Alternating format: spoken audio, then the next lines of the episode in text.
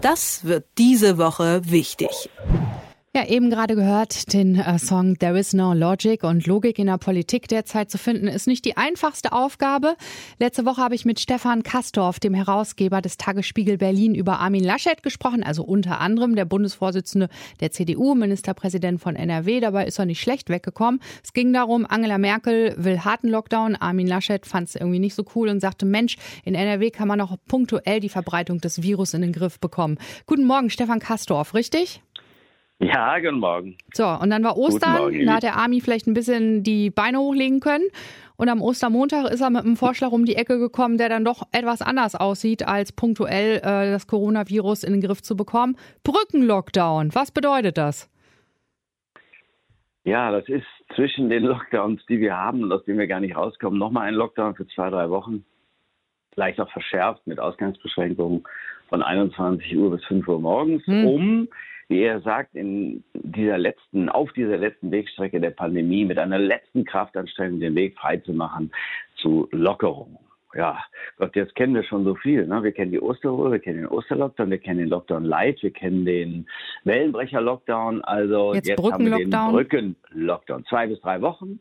Ja. Und das Ziel ist es, eine bundesweite Inzidenz unter 100 zu erreichen. Und das kann schon sein, sagt er, weil wir in ganz kurzer Zeit 20 Prozent bis Ende des Monats dann 30, 40 Prozent der bundesdeutschen Bevölkerung geimpft haben. Mhm. Ja. Und wie sind da so die Stimmungen in der Politik? Was sagen denn die anderen Ministerpräsidenten dazu? Die sind natürlich entsprechend begeistert, weil die sich ja mal zusammengefunden haben, dann ging es hin und her, dann haben einige gesagt, nee, nee, nee, also so geht das nicht, jetzt ein Lockdown nach dem anderen, wir taumeln gewissermaßen von Lockdown zu Lockdown. Ja. Ich meine, es sind jetzt schon mehr als 365 Tage, in denen wir uns, in denen wir uns im Lockdown befinden. Wir müssen ja. da irgendeine andere Perspektive entwickeln. So, und dann haben sich jetzt zwei, ganze zwei an die Seite von Armin Laschet gestellt. Volker Bouffier, der Hesse, der eine sehr wichtige Rolle spielt je länger der Lockdown dauert und je witzigerweise älter er wird, plus Daniel Günther, der Jüngste mhm. oder Zweitjüngste, äh, der in Schleswig-Holstein. Der führt eine, äh, eine Koalition, die es sonst ja so gar nicht gibt, mit FDP und Grünen. Mhm. Was für den Bund ja auch immer mal interessant sein könnte, wenn die Zahlen nicht ausreichen sollten. Lange Rede, kurzer Sinn, da spielen natürlich auch parteipolitische Gründe eine Rolle. Bei Volker Bouffier will ich hinzufügen, ist es deshalb so, nicht, weil er jetzt findet, dass Armin Laschet so eine tolle Idee hätte, sondern weil er als Hüter des christdemokratischen Grundgedankens ja. verhindern will, dass der CDU-Bundesvorsitzende im Wettkampf mit dem CSU-Vorsitzenden, Landesvorsitzenden mhm. ins Hintertreffen gerät. Ah. Da spielen viele, ja, da spielen viele Aspekte eine Rolle. Und noch ist ja nicht klar, wer Kanzlerkandidat wird. Mhm. Und wenn das denn immer noch der CDU-Bundesvorsitzende sein soll, weil es besser ist, dass äh, der Hund mit dem Schwanz wackelt und nicht der Schwanz mit dem Hund, sprich die CSU praktisch die CDU übernimmt, mhm. dann müssen sie die Chancen für Armin Laschet offen halten. Soweit klar? Ja, schon. Auf jeden Fall. Und äh, ja. Es ist schwierig, aber es haben sich wirklich nur zwei hinter Armin Laschet gestellt. Ne? Das ist nicht so viel. Ja, nun ist es aber so, die Situation erfordert im Grunde genommen konzertiertes Vorgehen. Und das mm. Angebot von Armin Laschet kommt so ein bisschen verquer daher, kommt mm. ein bisschen spät und die Leute denken, oh nee, Armin Laschet, Armin, also Laschet der Lasche, ja. Äh, in, in, äh, in, manchen Kreisen kursiert auch schon Flaschet. ähm, der, der schwenkt jetzt, ja, ich kann mich erinnern, das ist nicht meine Erfindung. So, der schwenkt jetzt auch ein auf ja. den Kurs derer, die vorher schon was Herzlos wollten. Ja. Das ist nicht ganz falsch und ist auch nicht ganz richtig. Richtig ist, dass er sagt, ja, wir werden wohl was machen müssen, weil die Inzidenz überall über 100 mhm. gekommen ist. Äh, aber wir müssen es äh, kurzfristig klug und regional machen. Mhm. So, und das wird dann aber aufs ganze Land ausgerollt werden müssen, weil es sonst wenig Sinn hat. Das ja. heißt, kann sein, dass, dass es äh, vor dem 12., wo sich die Ministerpräsidenten treffen wollen, dann doch noch eine eine Ministerpräsidentenkonferenz gibt, sowas ähnliches. Ja. Äh, lässt ja auch schon Markus Söder anklingen, weil er findet, dass jetzt auch wieder parteipolitisch interessant, ähm, die Kanzlerin und er und Laschet, die sind alle gut unterwegs, sind alle gewissermaßen auf einer Linie. Ja. Hat natürlich auch wieder den Hintergrund, dass die CDU, CSU ihre Wahlchancen am 26. September nicht selber mutwillig beschädigen darf. Ja, Wenn die klar. jetzt immer uneinig sind, Richtig. ständig Herr Söder und Herr Laschet aneinander, ja, naja, dann kannst du ja ausdenken, dann, wenn die Christ- und Unions also die Christdemokraten, die Christsozialen, also die Union mhm. am Ende keine 30 Prozent erreichen, sondern eher weniger. Und wenn sie immer weniger erreichen, dann sind auf einmal die Grünen stärker, du lieber Himmel. Okay. Das wäre ja für die christlichen Politiker, das wäre ja also ungekannt. Also, hat man da eine Einigkeit oder man spielt eine Einigkeit? Ich meine, äh, ist ja für das ganze Land jetzt auch nicht schlecht, wenn Politiker sich mal einig sind, ne? Weil sonst ja, geht's auch nicht vor und zurück und nicht rechts, nicht links. Ähm, so Brückenlockdown, nehmen wir mal an, äh, sowas wird eingeführt, ne? Zwei bis drei Wochen soll der gehen. Ähm, pff, reicht das denn aus? Also, was denkst du, Stefan Kastorf? So, so. Das ist jetzt eine Frage auf Ihren Gewissen. Nun bin ich ja nur Hobby-Virologe und mhm. Hobby-Epidemiologe, wie alle Bundesbürger ja. Und also 380 Millionen Hobby-Virologen und Hobby-Epidemiologen. Ich sage dir mal, also ähm, ich glaube, dass das auf Dauer, wie ich schon ein paar Mal gesagt habe, auf Dauer nicht wirklich geht so. Mhm. Also wir können nicht sagen, oh Mensch, das geht irgendwie nicht, dass die Inzidenz ist jetzt über XY. Ach nee, dann habe ich eine super Idee, wir machen Lockdown.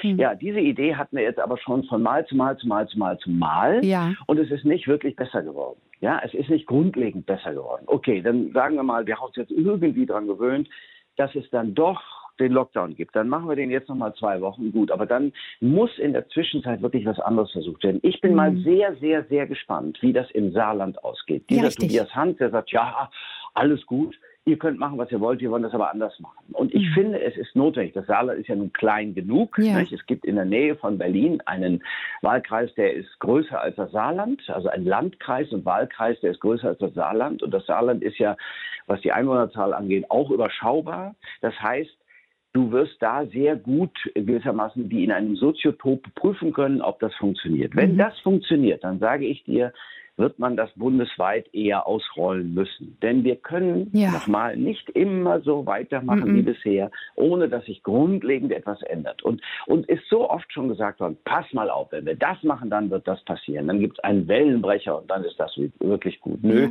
Also ob dann zwei bis drei Wochen reichen, das weiß ich nicht. Mm. Dann muss man, selbst wenn man das Land abgeschlossen hat, wie die Franzosen, denk mal dran, -hmm. passiert es doch wieder, dass das ja. Virus zurückkommt und sie jetzt wieder einen Lockdown machen müssen. Selbst in China soweit wir wissen, was mhm. da passiert, ist es so, dass immer mal wieder so regional was aufflackert.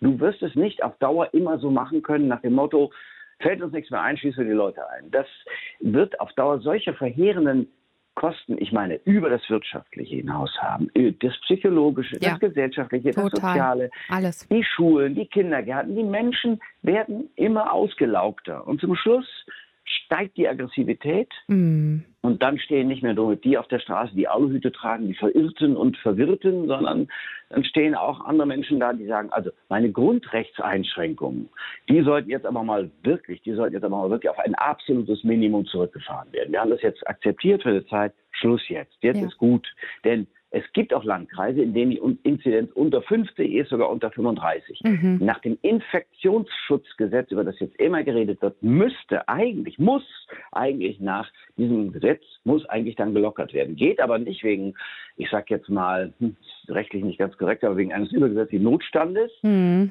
Und dann lässt man es lieber, aber das geht auf Dauer auch nicht. Und die einzige Hoffnung, die ich jetzt habe, ist, oder nicht einzige, aber die Hoffnung, die ich jetzt habe, ist tatsächlich, und die ist ja auch berechtigt, immer mehr, immer mehr wird geimpft. Und wenn wir dann tatsächlich 40 Prozent der Bevölkerung mindestens geimpft haben, dann können diejenigen, die geimpft sind, vielleicht sogar voll geimpft sind, alles das wieder machen, was sie vorher machen konnten. Aber das ist ja keine schlechte Idee. Und das Saarland äh, testet es jetzt einfach schon mal aus. Ne? Das Saarland, das Saarland macht es jetzt mit einer Teststrategie genau. und guckt mal, äh, ob das geht in der Zwischenzeit. Ich glaube, das ist ja überschaubar. Also mhm. wir bauen eine komplizierte Teststrategie neben der Impfstrategie auf. Mir wäre lieber, wir hätten in der Zwischenzeit schon längst alle Kraft auf die Impfstrategie gelegt. Voll. Sodass wir das jetzt alles hinter uns hätten.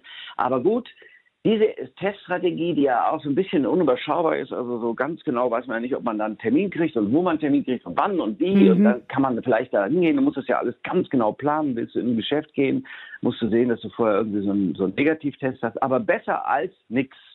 So, die testen das, wenn das klappt, gut, dann ist das für die Zwischenzeit richtig, dann wird geimpft, auf Teufel komm raus und Hausärzte impfen wir jetzt zumindest auch. Jede Hausarztpraxis bekommt dann neben den 430 oder 450 Impfzentren, bekommt dann 26 Impfdosen, die es dann verimpfen kann. Naja, gut, so fängt es mal an und dann plötzlich sind wir alle geimpft. Also die, die geimpft werden wollen, muss man immer hinzufügen. Denkt mal dran, in Zeiten der Grippe, ja. kurz bevor die Grippewellen kommen, da verimpfen die Hausärzte, allein die Hausärzte, äh, so viel, dass 20 Millionen Menschen innerhalb der Monate Oktober und November verimpft mhm. sind. Hat mir ein großer Ärztefunktionär erzählt. Ja, das wissen wir überhaupt nicht mehr, weil das, das ist so konsumiert als Wissen. Mhm. Ja, aha, guck mal an. Da sage ich mir, na gut, dann wäre das ja wohl mit den restlichen Millionen, die wir in Deutschland haben, die geimpft werden wollen oder sollen, auch noch schauen. Einfach nochmal Hausaufgaben machen, gucken, wie es mit der Grippeimpfung läuft, ne? Und dann ja. können wir hoffentlich irgendwann aufatmen. Es bleibt spannend. Ja. Stefan Kastorf, wir behalten den Blick auf das Saarland, wir behalten den Blick auf den 12.04. und vielleicht passiert auch vorher was. Ne? Armin Laschets Vorschlag, ja. Brückenlockdown. Ähm, Freue mich auf nächste Woche. Ich mich auch. Bis dahin, eine gute Zeit. Ja. Stefan Kastorf, Herausgeber Danke. des Tagesspiegel Berlin.